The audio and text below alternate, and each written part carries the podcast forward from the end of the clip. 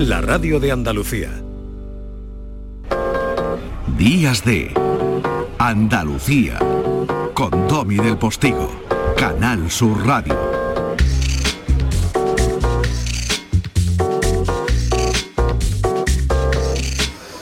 Familia, segunda hora de nuestros días de 10 casi y 5 de la mañana del 30 de abril.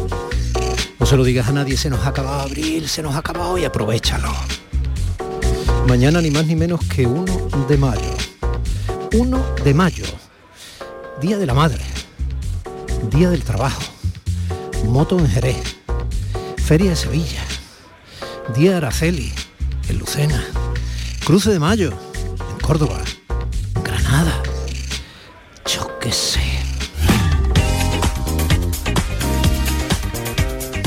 Estamos llamando ya a Paloma del Río, madrina de la carrera de la prensa que organiza el próximo domingo 8 de mayo la Asociación de la Prensa de Málaga.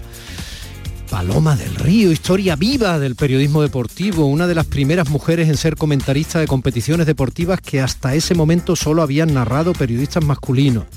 Una mujer que ha estado en 15 Juegos Olímpicos. Como suena, y que tiene casi todos los reconocimientos que se otorgan a una carrera periodística. Ha viajado por todo el mundo, es novelista. En el ámbito deportivo lo ha narrado casi todo durante décadas en televisión española. Homosexual comprometida, aunque preocupada por la incorporación de mujeres que nacieron biológicamente como hombres a las competiciones femeninas yo qué sé, de todos los temas que en ella confluyen y de ella manan y que podemos hablar con ella dentro de unos minutos. Y este programa tiene la suerte de tener eh, a alguien como Elvira Roca Barea, una de las historiadoras y de las escritoras divulgativas más importantes de nuestro país y del mundo latinoamericano y del resto del mundo. ¿eh? En historia ni blanca ni negra. ¿Sabías cuáles y de cuándo son las primeras representaciones que tenemos de esas criaturas aladas que denominamos ángeles?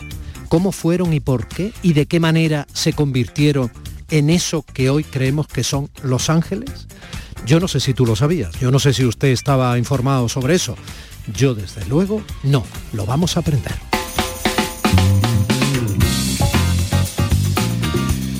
Y nuestra gestora cultural e ingeniera química Cristina Consuegra, nuestra Cristina enredada en la red de la comunicación, la información y las redes sociales, nos trae hoy a una invitada un pedazo invitada. Joana Bonet, escritora, periodista y metro 60. Luego les diré por qué. Autora de, ahora mismo lo acaba de publicar, Chacón, en referencia a la fallecida Carmen Chacón, la mujer que pudo gobernar. Vamos a hablar y recordar eh, su figura y lo que supuso en el contexto de las mujeres de la política en España. También es autora de Fabulosas y Rebeldes, como me dice Mujer, de Generación Paréntesis, de 27 de septiembre, Un día en la vida de las mujeres, eh, de la serie infantil Fadapaca, de las Metro 60, y por eso yo le hacía la broma, que le haré luego en un ratito, de hombres, material sensible, eso nos afecta a todos, y bueno, saber que en 2010 la Asociación Consultora de la ONU, Woman Together, eh, reconoció en la sexta edición de sus premios anuales la trayectoria profesional comprometida con la igualdad de las mujeres, la lucha contra la violencia de género y el proyecto de Escuela para Todas con uno de sus galardones. Eh, ese es otro de los reconocimientos que tiene la mediterránea Joana Bonet. Bueno, con ella vamos a hablar hoy en nuestra Cristina en la red. Días de Andalucía con Domi del Postigo, Canal Sur Radio. Y ahora vamos a volar alto, muy alto, porque las alas de la carrera profesional de esta paloma son eh, de sobresaliente cum laude, son décadas, aunque se te nota con esa fuerza y esa pujanza muy joven, Paloma, décadas de información deportiva eh, que han hecho historia en nuestro periodismo audiovisual. Paloma del Río, buenos días. Buenos días, ¿qué tal? Pues estupendamente cuando te oigo. Pues muy bien. Oye, que suenen las eh, que suenen los acordes de que habitualmente suelen acompañar los Juegos Olímpicos, para ti será algo como cantar en la ducha, ¿no? Han sido como, como 9 y 6, ¿no? O sea, entre inviernos y veranos, 15. Sí, sí, Y luego el resumen que hicimos este año en el mes de febrero de, de los Juegos de Beijing de invierno también, que no contábamos con ellos, pero mira, apareció el resumen de estas cosas que aparecen súbitamente porque lo gestionan los directores de la cadena y, hacemos un pequeño resumen. No, no en sí el, lo que es unos juegos con sus transmisiones largas y tal, pero sí por lo menos dar información de lo que ocurrió durante el mes de febrero en Beijing en los Juegos de Invierno. Claro, cuando hablamos de la cadena hablamos de televisión española, evidentemente, la televisión pública que pagamos todos, ¿no? Eso y, Claro, y, esa es eh, la cadena que te ha ido viendo a ti madurar como eh, narradora, corresponsal, eh, periodista, en parte por todo eso eres la madrina de esa quinta carrera de la prensa que se organiza este próximo domingo 8 de mayo por parte de la Asociación de la Prensa de Málaga para celebrar el Día Mundial de la Libertad de Prensa. Esa celebración que se instauró eh, cada 3 de mayo, ni más ni menos que por Naciones Unidas, pues hace ya eh, casi 30 años, hará 30 años el, año que viene, todo esto me he dado cuenta, porque fue en 1993. Sí, yo me, llamaron los compañeros de la Asociación de la Prensa de Málaga y, me, y me lo sugirieron y bueno, yo en ese momento, ese fin de semana no tenía nada, hay veces que, claro, trabajando en deporte los fines de semana tienes muchos deportes o muchas competiciones que sonorizar, pero ese fin de semana, pues bueno, podía, podía acercarme hasta Málaga, como además el AVE te llevan un ratito, pues vas y vienes de una manera cómoda y me parece interesante, sobre todo después de los dos años que llevamos tan raros de confinamientos y de restricciones, el hecho de que la gente vuelva a la calle, que está volviendo en toda España, está volviendo en todo el mundo, ya se están empezando a hacer otra vez las carreras populares y las marchas populares y esto me parece una idea, me parece una idea estupenda, además esperemos que, que haga buen tiempo y que la gente se apunte y participe, porque en realidad eh, son como siete kilómetros que no hace falta hacerlos corriendo. Muchas veces estas pruebas eh, significan la reunión de amigos y amigas que van a participar y que lo hacen andando y en realidad es mm, bueno una caminata un poquito eh, de ritmo y más o menos en una hora, en una hora y diez lo tienes terminado. Gimnasia rítmica, gimnasia artística, patinaje, hípica. Uy, hípica, ¿qué tiene que ver la gimnasia rítmica con la hípica? ¿Cómo se enfrenta un periodista deportivo a, de, los delicados y vigorosos movimientos de, baile sobre hielo prácticamente o, en este caso en el parque, ¿no? A, los saltos eh, equinos.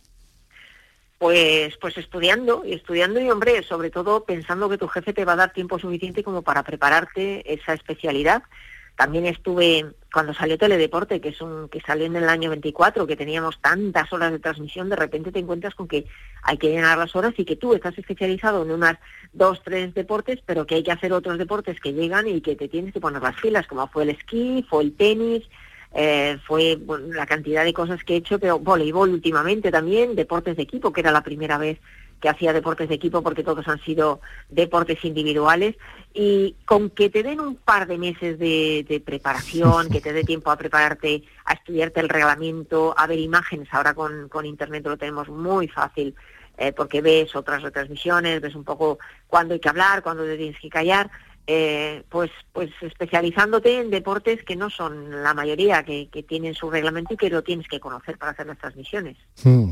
En definitiva, un poco lo que hacemos todos los periodistas. Sí, sí. Esto al final parecemos magos de un oficio que no es ni más ni menos que echarle horas de trabajo previa a lo que en ese momento te compete. ¿no?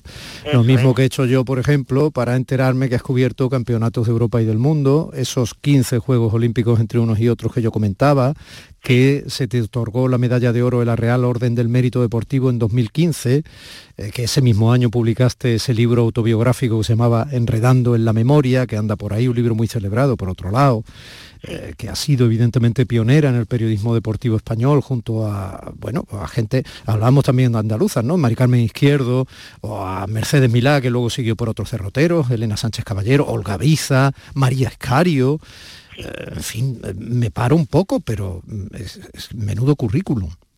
En ese momento, fíjate que cuando, cuando todas estas mujeres estaban en televisión, que yo llegué, era el año 86, mm. solo había una televisión, ahora ya hay muchas más televisiones y muchas más pantallas, pero aquello era, era un ejercicio de riesgo porque teníamos, no teníamos las cosas muy fáciles, nos veían como intrusas en un Eh, fíjate que si hubiéramos ido a nacional o internacional o economía no hubiera pasado nada, o a sociedad.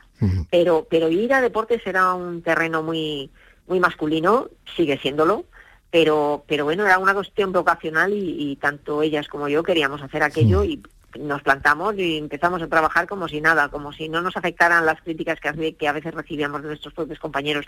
Yo creo que al final tragaron pero es cuestión de es cuestión de, de, resignación y de darse cuenta de que, de que el mundo no solo no era solo de ellos sino que también podían participar las mujeres de una manera vocacional como estaban ellos. Sí, ahora nos parece normal, al menos a la gente normal nos parece normal. Quien, a quien no le parezca normal, pues que normalice su mente.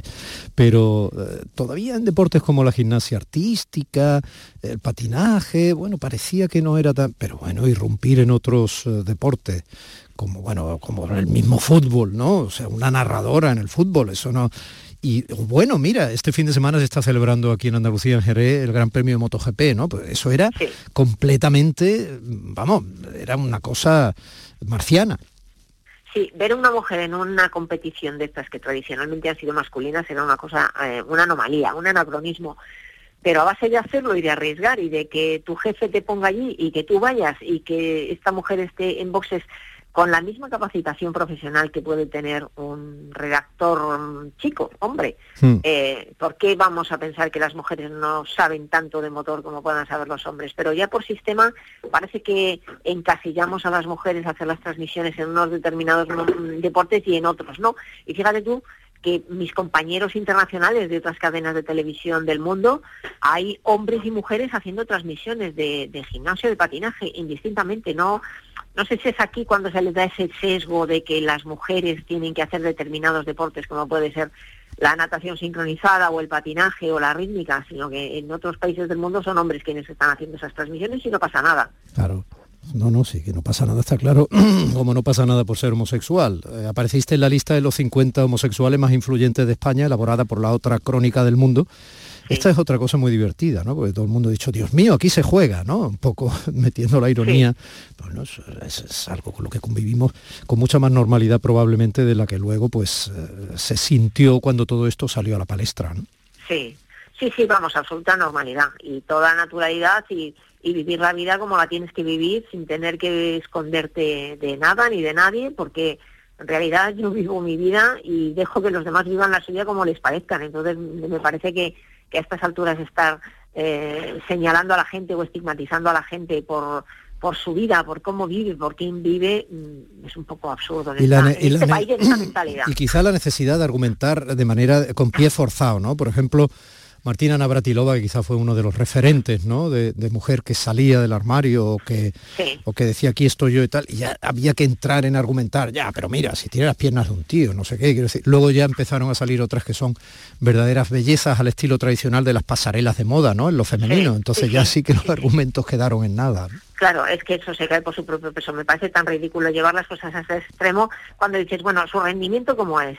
Eh, bueno, profesionalmente le afecta el hecho de que tenga una vida privada como la que tiene. No, ella sigue ganando, sigue ganando. Y además me pareció que fue una, una pionera también en, en, eh, lo demostrativo y a veces la gente lo que necesita es la normalidad. En el momento en el que lo vemos de una manera ah, cotidiano, deja de ser raro o extraño y, y nos acostumbramos rápidamente. tenemos la, la ventaja el ser humano de que, de que en ese tipo de cosas, la primera nos puede sorprender, pero a la segunda, ¿qué nos ha sorprendido, por ejemplo, ahora con los cortes de pelo y la, gente que lleva el pelo de color morado, de color verde, o lo lleva de multicolores? Bueno, la primera vez te llama la atención, cuando hayas visto cinco ya ni te das cuenta. Ya, ya, ya. No, bueno, está claro, está claro. Y sobre todo cuando vayamos envejeciendo, no algunos que somos de otra generación como servidor, pero cuando vayan envejeciendo los que ahora llevan el pelo morado, pues claro, pues, pues que quien lo lleve rosa a cuadritos, pues tampoco le debe Claro, pues ya lo verá de otra manera porque ya se ha normalizado en su propia vida lo que a otros les parecía escandaloso, ¿no? Quizás esa sea la cadena de generaciones y de pequeños escándalos que forman parte de la madurez y punto, ¿no? Y hacer de eso algo político no solo es peligroso, sino que es una soberana estupidez. Eh, sí hay un tema interesante que está ahora mismo en la palestra en el deporte y es interesante de verdad, ¿no? Y es eh, la pertenencia de eh, mujeres que han sido transexuales o personas trans que cambian efectivamente de, género en un momento determinado y que acceden a las competiciones femeninas. Yo estoy leyendo mucho sobre esto porque llevo como un año eh, investigando, he ido a alguna conferencia de miembros del Comité Olímpico Internacional, eh, investigadores que están tomando muy buena nota de, cómo es esa transición de hombre a mujer eh, y, las repercusiones que tiene en el deporte femenino. Y a mí me genera mucha controversia y me parece, me genera también una sensación de injusticia para con las mujeres, porque es verdad que siguen todos los parámetros del Comité Olímpico Internacional, de que tienen que estar un año, por lo menos un año ya con todo su ciclo realizado, pero el cuerpo de la gente se, forma en la adolescencia, entre los 15, los 17, 18, 19 años. En ese momento eh, el cuerpo masculino pues tiene una densidad ósea, una capacidad pulmonar, unos parámetros eh, fisiológicos, tanto musculares, en fin, y eso ya se queda para el resto de la vida. En ese momento también las mujeres se forman de una manera determinada. Y, un chico que en un momento determinado sienta que quiere ser chica hace esa, transición eh, con sus hormonas, con sus nanomoles, con todos estos parámetros que exige el Comité Olímpico Internacional que se produzca, pero la biología es la biología y ese cuerpo ha sido generado como masculino hacerle competir en categoría femenina porque su, sentimiento es de ser mujer me parece una injusticia para las mujeres y de hecho estamos viendo los resultados de eh, chicos que ahora compiten como chicas y cómo eh, están destrozando los récords eh, que tenían en la categoría femenina porque evidentemente no es lo mismo. por un lado me parece que el Comité Olímpico Internacional se ha encontrado con una china en el zapato y ha dicho, bueno, eh, que lo legislan las federaciones internacionales y que las federaciones internacionales son 66. Cada una va a legislar como le parezca oportuno y no va a haber unanimidad seguramente en torno a esto porque a unos les parecerá bien, a otros les parecerá regular, otros pondrán una, una serie de plazos para que eso pueda producirse, si es que se produce, pero la cuestión fundamental es que eh, en los primeros casos que se han dado, como en el ciclismo o en la natación, esos chicos que han pasado y que han hecho su transición a, categoría femenina están eh, infinitamente por delante de las mejores mujeres compitiendo en esos deportes. Incluso la Federación Británica de Ciclismo ya ha prohibido a los ciclistas trans participar en pruebas femeninas porque es injusto, va a ser un barrido, como dicen, el borrado y el barrido de las mujeres deportistas como siga así. Pero se sigue investigando y ya han hablado voces de Estados Unidos, de Alemania, de Canadá, de muchísimos países que están verdaderamente preocupados por esta situación.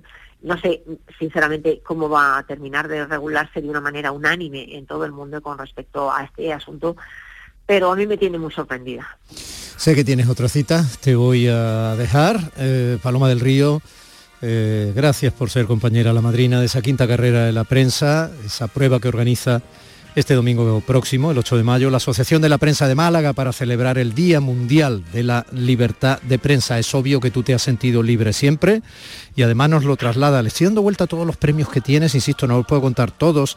Uno es muy curioso porque tienes el segundo premio de novela joven Arturo Barea. Ah, Arturo Barea.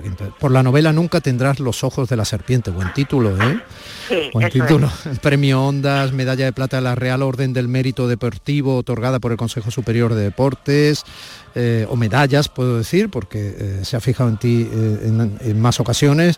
Premio Talento 2011 de la Academia de la Ciencia y las Artes de la Televisión de España. Reconocimiento de la Asociación Internacional de Periodistas Deportivos eh, no sé, premio Baeza Diversa, lo digo porque ese premio es un poco renacentistamente andaluz, eh, pero el premio que más me gusta de todos, Paloma, es el premio en la categoría de deportes, los décimos premios Alegría de Vivir. Porque es...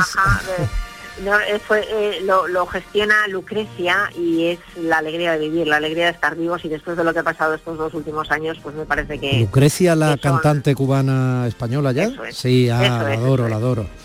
Pues eh, gracias por esa alegría de vivir y por ese nivel de profesionalidad que ha servido de magisterio para tantos y tantos compañeros y compañeras que ya transitan el periodismo deportivo o el periodismo en general en radio y en televisión. Un beso muy grande, Paloma, te veo la carrera. Muchísimas gracias, un abrazo para todos y a animarse. Gracias. Días de Andalucía con Domi del Postigo, Canal Sur Radio. 17 millones de euros. 17 millones de euros. Anda, no esperes más, que al final te quedas sin ellos. Compra ya tu cupón del Extra Día de la Madre de la ONCE. Pídeselo ya a tu vendedor de la ONCE, en puntos de venta autorizados y en juegos11.es. Este 1 de mayo, 17 millones de euros pueden ser tuyos. Extra Día de la Madre de la ONCE. Compensa y mucho. A todos los que jugáis a la ONCE, bien jugado. Juega responsablemente y solo si eres mayor de edad. ¿Por qué Agua Sierra Cazorla es única? El equilibrio de su manantial es único, el más ligero en sodio, la idónea para la tensión arterial, más rica en magnesio, calcio y bicarbonato. Y ahora agua Sierra Cazorla con los refrescos saludables de verdad, sin azúcar y sin gas, más naranja y limón. Agua Sierra Cazorla, la única en calidad certificada. Estás escuchando Canal Sur Radio desde Sevilla.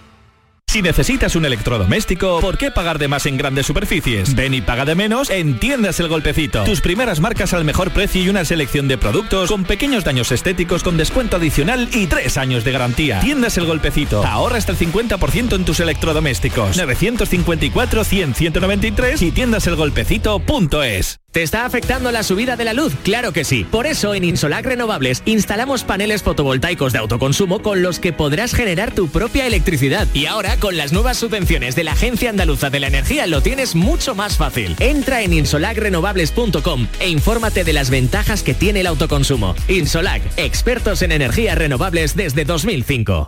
Gran Circo Alaska presenta por primera vez en Ronda del Tamarguillo animales en hologramas. Caballos, tigres, elefantes, osos polares, jirafas, un sinfín de atracciones con un acuario gigante con animales 3D gracias a las nuevas tecnologías y a reír con los payasos Plin Plin. Instalado en Ronda del Tamarguillo junto al antiguo matadero. Inauguración el 28 de abril. Venta de entradas en grancircoalaska.com.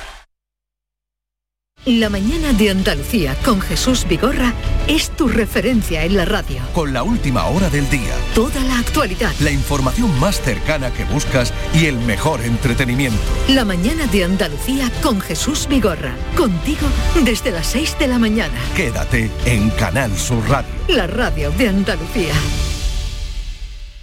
Vete a dormir con una sonrisa, con el show del comandante Lara. El humor más travieso, los invitados más divertidos, las mejores versiones musicales de Calambres. El show del comandante Lara, los domingos en la medianoche después del deporte. Quédate en Canal Sur Radio, la radio de Andalucía. Días de Andalucía, con Domi del Postigo. Canal Sur Radio. Y es el momento de abrir la puerta a Los Ángeles.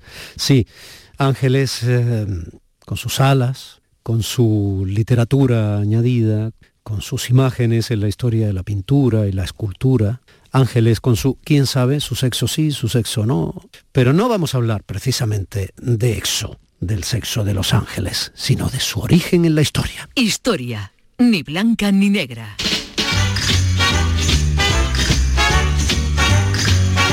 A no ser que doña Elvira Rocabarea, que es la que manda en su sección, mm, quiera hacer cualquier otra cosa. Buenos días, Elvira.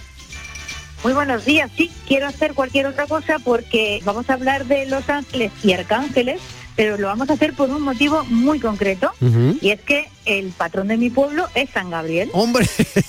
Y ha sido la fiesta del patrón de mi pueblo, el Borge, ¿vale? San Gabriel, que se celebra en una fecha muy peculiar, porque fíjate qué cosa más graciosa que es tener las fiestas patronales el sábado de gloria, domingo de resurrección y lunes de resaca. Bueno, o sea que el pasado sábado de gloria y domingo de resurrección os eh, encomendabais a San Gabriel en el Borge, en el corazón de la sarquía malagueña. Muy bien, pero... Efectivamente, y por eso se me ocurrió que estaría bien hablar de los ángeles. Bien, te hago un matiz. Eh, Me encanta que traigas a San Gabriel, primero porque mi hijo mayor se llama Gabriel, como sabes, y segundo porque es el ángel de los periodistas en cierto modo, ¿no? No es el de la anunciación, no es el que trajo la noticia. señor, sí, señor. San Gabriel es el patrón primero era de la comunicación a través de la radio y luego, digamos, de todas clases de comunicaciones y al final terminó absorbiendo el patronazgo de, eh, bueno, un poco como Hermes, ¿no? De todas las mm. vías de, la transmisión de la información. Mm.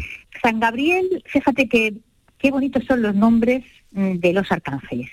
Gabriel, Rafael, Miguel, Uriel, son preciosos, ¿no? Todos acaban en él, que es el nombre de Dios, ¿no? Y son distintas capacidades o potencias de Dios. Gabriel tiene también su, su significado que es fortaleza de Dios, ¿no?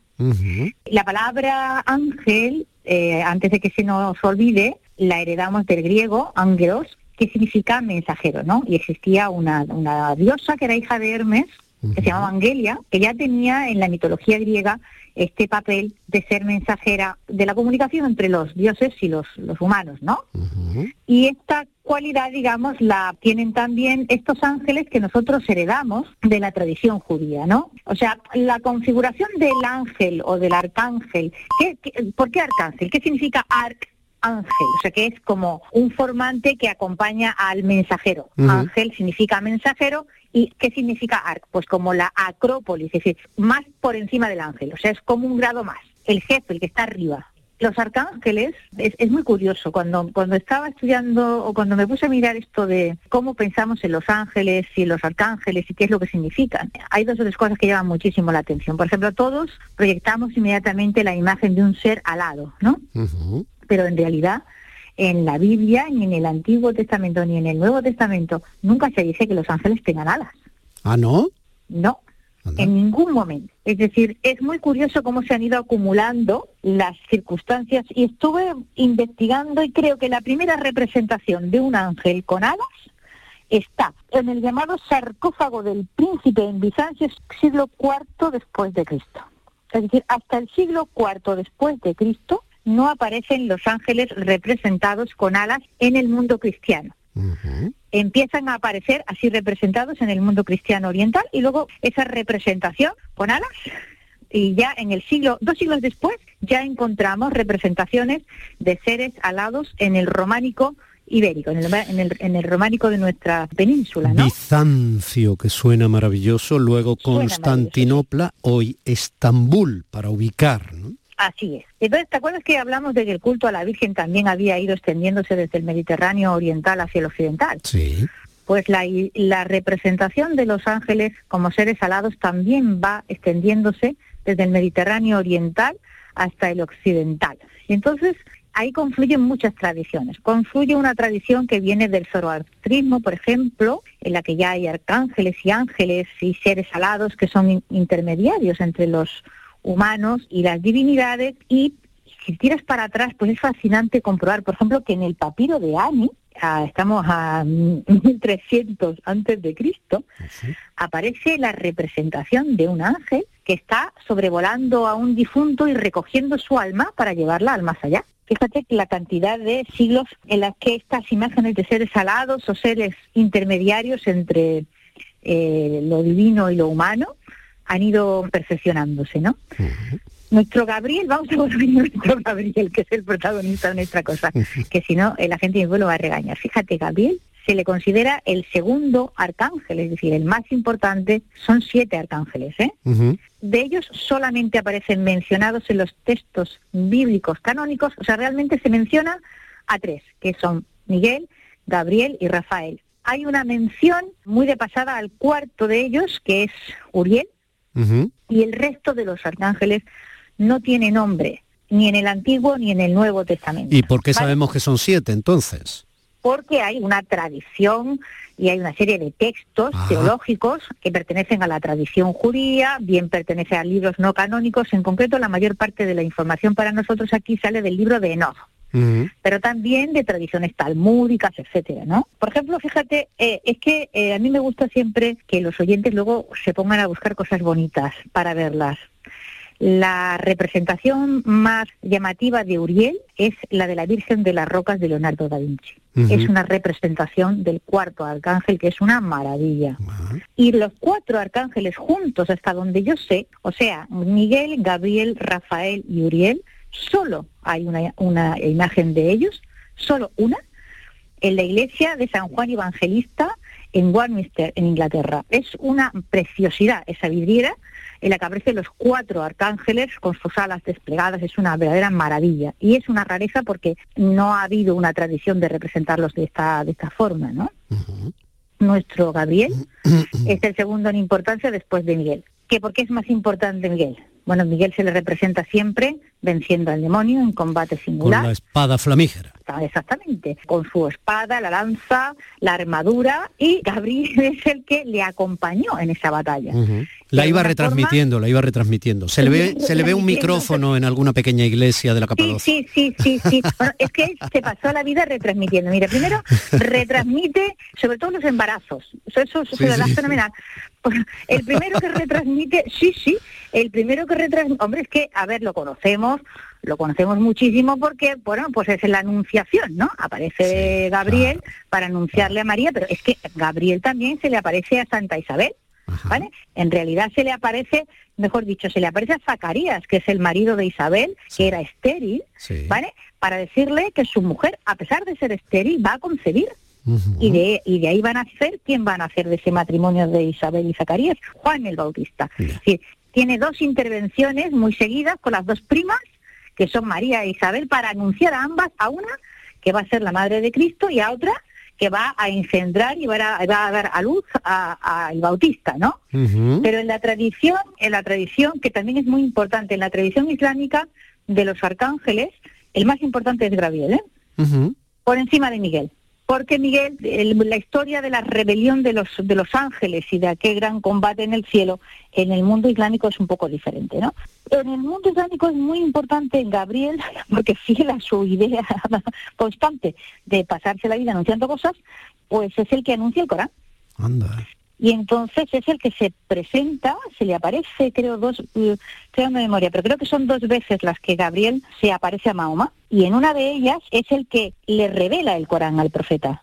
Y eh, a través de su intermediación, de nuevo estamos con la intermediación, se escribe el, libro sagrado de los musulmanes. O sea que dentro de la, de la tradición... Eh, islámica, Gabriel es muy, muy importante. Es una figura eh, que sobresale dentro de lo que es el mundo de los ángeles, ¿no? Así que en, el, en la historia del monoteísmo tenemos ángeles primero en el judaísmo, después en el cristianismo, también en el islam, o sea que los ángeles llevan ahí en realidad toda la vida. Antes has nombrado a Miguel con su espada eh, luchando con el demonio. Una pequeña anécdota. Yo, siendo un chaval, 18 años, ¿no? Y con la Escuela de Arte Dramático de Málaga y tal, fuimos a representar el auto sacramental de Calderón, La vida sueño, el auto, ¿eh? no, no la obra de Segismundo, el auto. Y a mí me tocó hacer un papel que me resultó maravilloso, que era Luzbel. Claro, es un ángel, también acaba en él, como tú decías, ese ángel donde lo situamos. No era arcángel, pero era un ángel que se supone que es el ángel caído, ¿no? Sí, es la rebelión de los ángeles, de los ángeles que se levantan contra el Señor, es decir, que desafían su poder, que se niegan a obedecer eh, los designios de Dios. Y eh, es Miguel el que es enviado a esta, digamos, los todos los arcángeles van a la guerra, porque lo que caracteriza a los arcángeles es su componente guerrero. Todos los arcángeles son guerreros.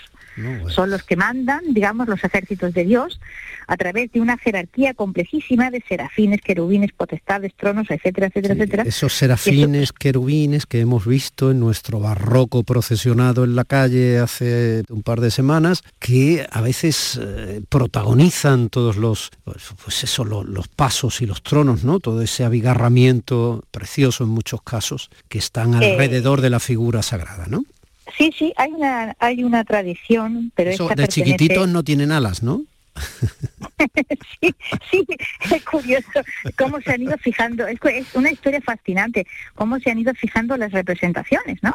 Mm. O sea, el hecho de que cómo se van creando los iconos con los cuales se van identificando cada uno de estos personajes. Pero fíjate, estaba... Eh, ¿Por qué Gabriel es el segundo? Eh, detrás de Miguel. Pero eso está en la tradición talmúdica, ¿eh? Es comentario del texto sagrado. Mm. En el momento de la rebelión, enamorado de su propia belleza, no, olvidemos que que una de las razones por las cuales Lucifer se revela contra Dios es que es, el narcisismo, ¿no? Es el culto a su propia belleza. Se parece a sí mismo más hermoso que Dios, ¿no? Cuando el Señor, digamos, envía a sus ejércitos, Gabriel, que ama a Lucifer, que lo considera un igual, duda un segundo antes de ponerse en camino detrás de Miguel. y es por eso que Miguel es el primero. Qué interesante todo. Qué interesante todo. Pues eh, vamos a dejar aquí estos puntos suspensivos alados con un recuerdo a alguien muy llorado por mí, a quien quise mucho, que dibujó unos ángeles formidables, divertidos y a veces fascinadores, que es eh, el gran mago de la palabra, el texto y la oralidad, Rafael Pérez Estrada, que en mayo es tal día como el 21, lo tenemos ya a tres semanas o dos semanas y pico, murió demasiado temprano para todos, pero dejó sus ángeles, Elvira. Un besito muy grande. también tenía nombre de alcance. Rafael, sí. Y en cierto modo lo fue. Un besito muy grande y la semana que viene más. La semana que viene más, un beso muy grande y a la gente de mi pueblo muy especialmente. has quedado bien, no te preocupes, has quedado enorme. Un beso. Un beso. Días de Andalucía con Tommy del Postigo, Canal Sur Radio. En abril, Sol 1000. Con Social Energy, atrapa el sol y di no a la subida de la luz. Ahorra hasta un 70% en tu factura y sé un revolucionario solar aprovechando las subvenciones de Andalucía. Pide cita al 955 44 11 11 o socialenergy.es. Solo primeras marcas y hasta 25 años de garantía. La revolución solar es Social Energy. Disfruta de fiestas con solera en Lidl. Esta semana un picoteo muy de aquí. Con nuestros embutidos prolongo desde 1,09 euros. O queso fresco el pinsapo a 2,09 250 gramos. Es andaluz, es bueno. Lidl, marca la diferencia. Canal Sur Sevilla, la radio de Andalucía. ¿Sabes la carrera que quieres estudiar el año que viene? En Academia Méndez Núñez te ayudamos a conseguir la nota que necesites en selectividad con nuestro curso intensivo del 30 de mayo al 13 de junio. No te quedes sin tu plaza. Contamos con clases online y presenciales. Ven a Academia Méndez Núñez y lo conseguirás. Más información y reservas en academiamn.com. ¿Te está afectando la subida de la luz? Claro que sí. Por eso en Insolac Renovables instalamos paneles fotovoltaicos de autoconsumo con los que podrás generar tu propia electricidad. Y ahora con las nuevas subvenciones de la Agencia Andaluza de la Energía lo tienes mucho más fácil. Entra en insolacrenovables.com e infórmate de las ventajas que tiene el autoconsumo. Insolac, expertos en energías renovables desde 2005. Gran Circo Alaska presenta por primera vez en Ronda del Tamarguillo animales en hologramas. Caballos, tigres, elefantes, osos polares, jirafas, un sinfín de atracciones con un acuario gigante con animales 3D gracias a las nuevas tecnologías y a reír con los payasos Plin Plin. Instalado en Ronda del Tamarguillo junto al antiguo matadero. Inauguración el 28 de abril. Venta de entradas en grancircoalaska.com. Futuros Abundantes llega el 2 de abril al C3A, Centro de Creación Contemporánea de Andalucía, una exposición que celebra los 20 años de TVA 21, Thyssen Bornemisza Art Contemporary. La entrada a Futuros Abundantes es gratuita, en colaboración con la Junta de Andalucía y el Ayuntamiento de Córdoba, PEN.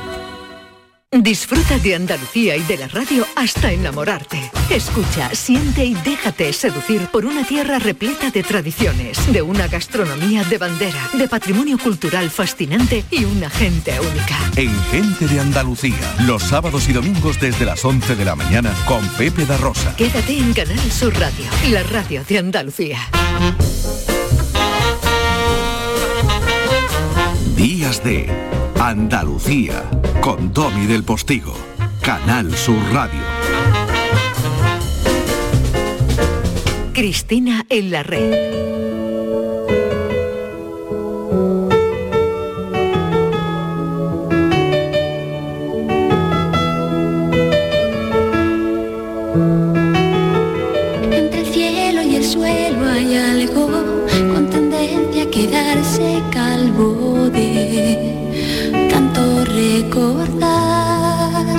Cuesta olvidar a algunas personas, aunque pasen por nuestras vidas siendo referentes eh, en ese en esas procelosas y extrañas aguas de la política, ¿no? que cada vez más tienen que ver con el marketing y menos con un sólido esquema de valor. Joana, buenos días. Buenos días.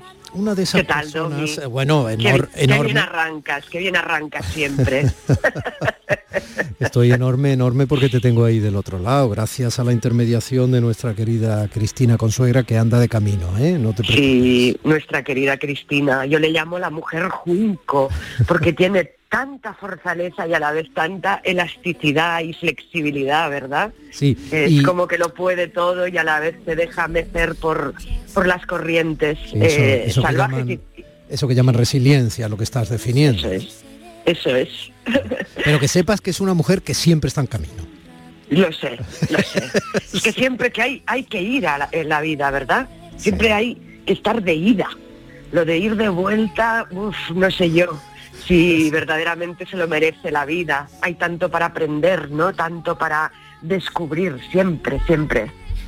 Bueno, pues esa mujer que siempre está en camino eh, acaba de hacer una parada en su camino vital, ¿no? En ese camino a Ítaca, que en definitiva es Ítaca, como todos sabemos de hace ya tanto tiempo. Y viene acompañada de Mariona, que es eh, el mejor oh. regalo que nos puede hacer. ¡Qué maravilla! Mariona, qué buenos días. Pégate al micrófono un poco, cariño, que tú eres ya una profesional de los medios de comunicación. Echa el micrófono hacia abajo, que está apuntando al cielo. Con Mariona tenemos alguna afinidad, yo creo, ¿eh? Sí. ¿Verdad, Mariona? Bueno, ella no te escucha porque no se ha puesto los auriculares, ah, pero lo puedes hacer, Mariona, creo, ¿no? A ver, póntelo. Tú escuchas a Joana que, te ha, que se ha referido a ti de manera muy amable y muy cariñosa. Hola, Mariona, ¿qué tal? Pues tienes que darle buenos días, hija. Buenos días. Buenos días, buenos días, guapa. Es que a Mariona y a mí nos gusta una cosa mucho, mucho, mucho que es pintarnos los labios. Además con una marca muy concreta que no vamos a dar publicidad de manera gratuita. No, pero es todo alta gama lo que hay en nuestra vida. Mariona, ¿te gusta pintarte los labios? No, es que le, que le he dicho, como he visto cuando íbamos de camino a la radio, he visto que mi, eh, que mi madre se estaba pintando los labios, me apeteció y y, ya está, y le has dado un bocadito a la resta. Bueno, a mí me apetece. Cristina, tengo a tu invitada de lujo al otro lado de la sonda. Buenos días, Joana, otra vez. Buenos hemos hablado hace un ratito. Eh, y bueno, antes de nada, lo que, lo que estábamos comentando precisamente en redes, ¿no? la cosa está tan maravillosa de, de hablar contigo es que siempre señalas hacia lugares que siempre a lo mejor han estado ahí, pero que tú los miras. Yo siempre te digo, y esto es, bueno, ya que estamos hablando desde la intimidad con el pintalabios de Mariona, pues yo siempre digo que es tu, huella sureña, ¿no? De, el paso por la tierra, ¿no? Aprendiste muy bien y muy rápido, ¿no? El, el tema de hacia dónde señala la luz ese concepto tan machadiano que, hace poco nombramos. Y, por situar un poco el, punto de partida de la conversación en torno a este ensayo biográfico tan maravilloso, tan recomendable que es Chacón, la mujer que, pudo gobernar, eh, en el prólogo, en el inicio ya comentas por qué escribes este libro, ¿no? La vinculación con, tu amiga, en primer lugar, con la política, en segundo. Eh, pero nosotros somos muy de casa, Dom y yo somos muy de, de tierra, de raíz, y de señalar hacia lo pequeño también. Y yo te quería preguntar por el abuelo, Francisco Piqueras. Oh, bueno, el, abuelo es el auténtico, digamos, mentor de, Carmen Chacón, si es que tiene algún mentor. Eh, fijaros que siempre durante toda su trayectoria se le, se le etiqueta con nombres de hombre, es la chica de Montilla, es eh, la chica de Zapatero, es la niña de Felipe, es y en cambio fue este hombre, eh, Paco Piqueras, eh, un hombre que eh, fue criado, huérfano de padre, fue criado en la colonia obrera, la colonia Castells de Barcelona, mm, se, forjó como anarquista desde muy joven, estuvo en la quinta del biberón, lo, lo, encarcelaron en los campos de concentración y luego en la modelo, fue un hombre libre, venía de Alcubierre y, eh, pues solo a, modo de detalle, le, leyó con Carmen El Capital de Marx cuando tenía 14 em, años. Él se afilia a la CNT con 14 años, imagínate, eh, Paco Piqueras. Y a Carmen la, la llevaban cuando ya, afortunadamente, eh, pues digamos, empezó la transición, la llamaban a Argelés eh, a visitar a los exiliados franceses, amigos suyos que se quedaron ahí. Y mm, Karma fue muy consciente de su condición de familia obrera, por un lado, de eh, la terrible carencia, ausencia mm, y, desgarro que sufrieron todos aquellos que se tuvieron que ir durante el franquismo de, España, y también sufrió, bueno, no sufrió, le relataron el miedo que sintieron en su casa cuando más de una vez eh, durante la dictadura llegaban los militares a buscar a Paco Piqueras, al viejo Piqueras, porque por ejemplo Franco visitaba Barcelona y entonces a Piqueras lo eh, metían en el calabozo durante toda la noche para evitar cualquier riesgo, porque, bueno, pues eh, Eso, era un hombre... Perdóname, Joana, tiene algo de Berlanga, ¿eh? Total, total. Mm, tiene algo de Berlanga y tiene algo también de esa España descosida que Carmen la abrigó, abrigó a Carmen por todos los costados. Por el lado de Castilla, Burgos, donde fusilaron a su bisabuelo en agosto de 1936, fue un paseado de Burgos. La briga por el lado de Aragón, de donde viene Paco Piqueras, el abuelo, que es una figura libertaria y que, Cristina, es que nunca la votó a Carmen cuando pudo eso, votarla. Eso lo cuentas en el libro, que es muy divertido. Cómo lo intentaban convencer y él decía que no.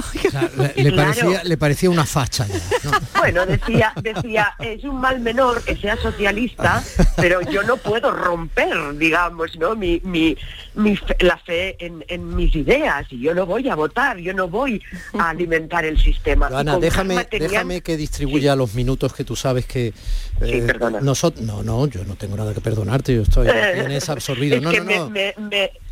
Sí, sí, no, que te digo que en la, radio tú sabes que somos relojes, ¿no? En realidad ese es nuestro mérito. Oye, eh, ¿qué supuso para este país una mujer embarazada de siete meses con esa camisa blanca al viento, eh, pasando revista las tropas en Afganistán. Mm. Somos conscientes. Mm. O sea, ¿qué supuso para este país eso? O sea, hay cosas en la historia contemporánea de nuestro país que resultan felizmente transversales, pero mucha gente no se da cuenta entre tanta mm. etiqueta, tanta confrontación, tanta historia y tanta histeria, ¿no? Pero ¿qué supuso? ¿Qué nos dejó? ¿Para qué sirvió aquello? Bueno, pues imagínate que esa imagen es la portada del último libro de Historia de España, la colección dirigida por Fontana, eh, y representa mm, verdaderamente uno de los pasos más importantes que hemos dado en la política contemporánea, que es que una mujer embarazada en un momento donde aún se echaban a las mujeres embarazadas de sus trabajos, eh, porque, bueno, pues porque nadie las podía cubrir, porque aún se penalizaba el embarazo, que llegue a estar al frente de uno de los ministerios más masculinizados y que contraste esa feminidad eh, de la tripa abultada, a punto de dar vida frente a las armas eh, y, a los, y a la representación de los tres ejércitos cuando toma posesión, que ella siempre consideró que el ejército no era pacifista, pero sí debía de ser pacificador. Yo creo que esa idea de la pacificación de los estados contemporáneos se fraguó en esa imagen, esa imagen que rompió un gran pedazo del techo de cristal que le valió portadas en toda la prensa internacional, grandes críticas en España y que también le valió una necrológica en el New York Times cuando falleció. La única política además española que, lo logró. Sí.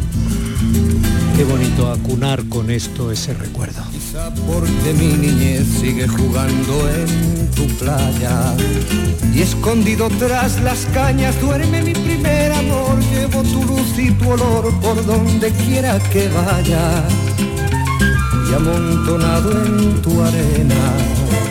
Guardo amor, Qué tiempos tan extraños nos está tocando vivir. Yo habría esta mañana en parte recordando a Juan Diego Ah. Y, está ahora sonando Serrat y Serrat es un hombre muy mayor.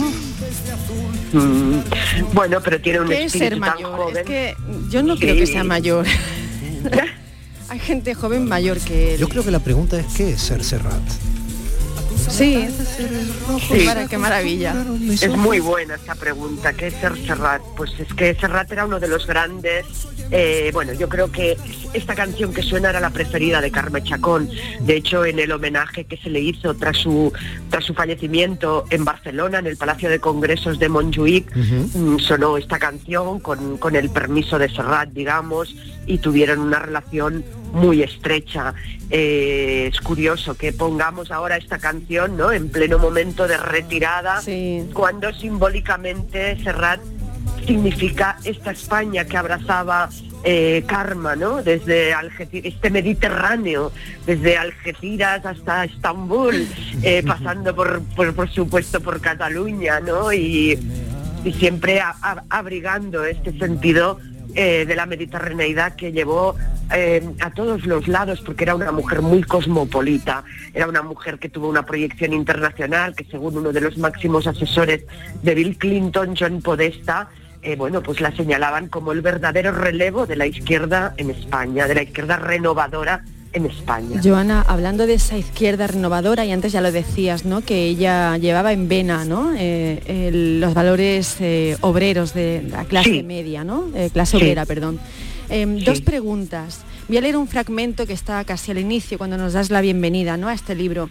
Estuvo muy cerca de alcanzar la cumbre del partido, pero los mismos que la habían apoyado en su ascenso desertaron de sus buenas palabras y se refugiaron en sus viejos intereses y prejuicios. Nunca, y a pesar de los desalientos, se recreó en el peso de la traición. ¿Qué hubiera sido eh, de España? ¿Cómo sería España si Chacón, eh, que muchas y muchos eh, sabemos que si el Partido Socialista Obrero Español lo hubiera permitido, hubiera sido yo creo la primera presidenta de nuestro país? ¿Cómo sería España si Chacón hubiera liderado este, este gran proyecto que es nuestro país?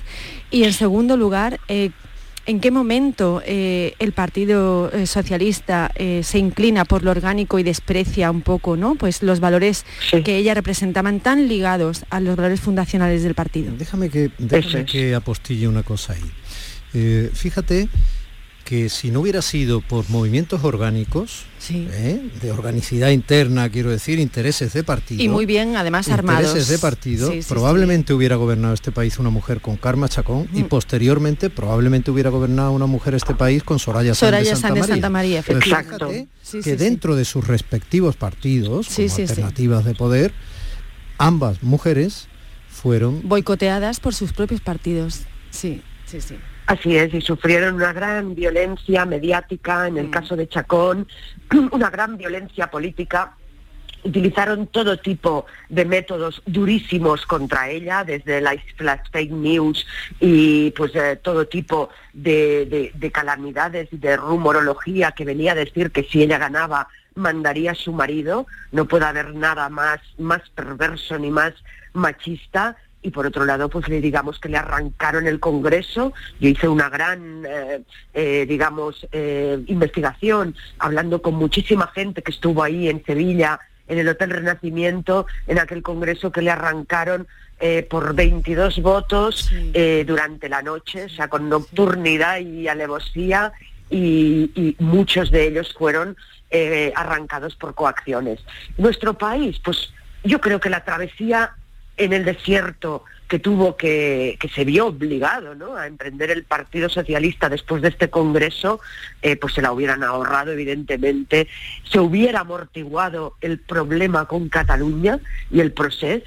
Eh, ella era eh, constitucionalista, entendía el catalanismo, pero no era independentista, hizo muchos movimientos para tender puentes y poder unir ¿no? esa idea de España federalista que ella tenía y que además estudió eh, hizo su tesis en, en, Canadá, en Montreal y en Quebec con profesores independentistas, soberanistas y unionistas, es decir, que era su gran especialidad, ¿no? el evitar la, la fractura de España. Y por otro lado también dio legitimidad a las voces del 15M, al descontento de la calle con la política, a la desafección de los trabajadores que ella conocía también, aunque nunca fue una, no pertenecía a una clase obrera represaliada, sino más bien liberada gracias a la cultura. Y sobre todo hubiera sido un país más inclusivo. Pensemos que ella eh, cuando le ocurre todo esto, pues faltan como 12, 15 años para el Me Too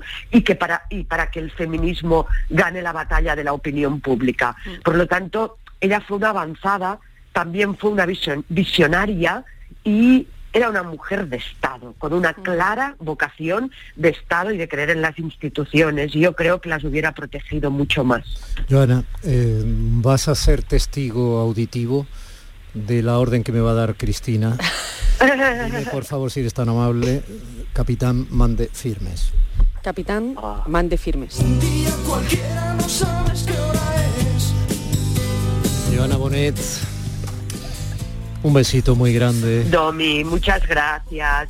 Es un libro contra la adversidad, ¿no? Ya veréis. y también su lucha contra la cardiopatía y el que nunca fuera de víctima es algo tan hermoso y que nos puede enseñar tanto. Como tú decías, la resiliencia desde un principio, pero también el amor a la vida. Carmen Chacón fue una gran enamorada de la vida. Recuerda aquella frase de Blade Runner, la estrella que brilla al doble dura la mitad. Un besito muy grande. Un besito. Un beso, Amora. Cuídate, cuídate mucho. Cris, Mariona, un besito, cariño. Un beso. Buen domingo, cielo, buen sábado también. Les dejo en las mejores manos que las de mi torpeza, de mi compañero, el gran Pepe da Rosa, con eh, Anita Carvajal, maravillosa, y su gran equipo de gente de Andalucía. Hasta mañana. Gracias. Domi del Postigo en Días de Andalucía.